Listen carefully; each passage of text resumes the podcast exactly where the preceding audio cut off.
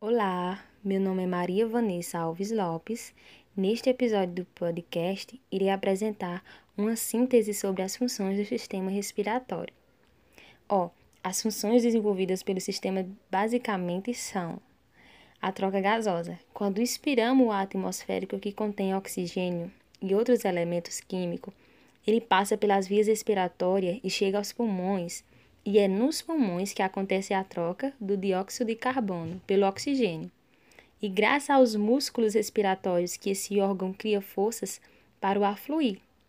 Tudo isso a partir de estímulos e comandos emitidos pelo sistema nervoso central. Né? O sistema nervoso central, SNC, ele é responsável por receber e processar informações. Ele é constituído pelo encéfalo e medula espinhal que estão protegidas pelo crânio, a coluna vertebral, respectivamente.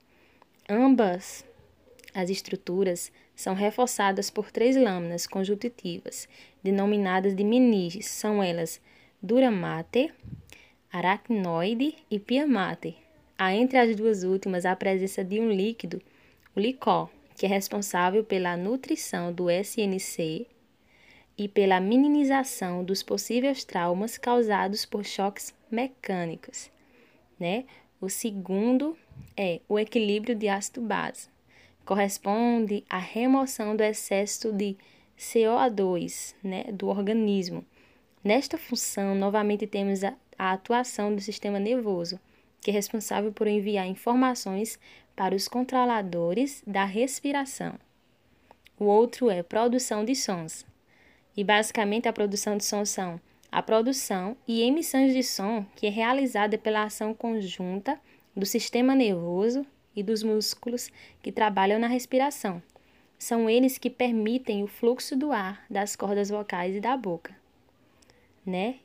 E por último, defesa pulmonar.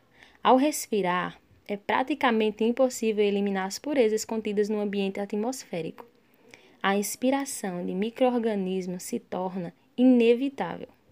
Para evitar problemas de saúde, o sistema respiratório apresenta mecanismos de defesa que, por sua vez, são realizadas a partir da atuação dos diferentes órgãos do sistema respiratório. Bom, gente, espero que tenham gostado. Tchau!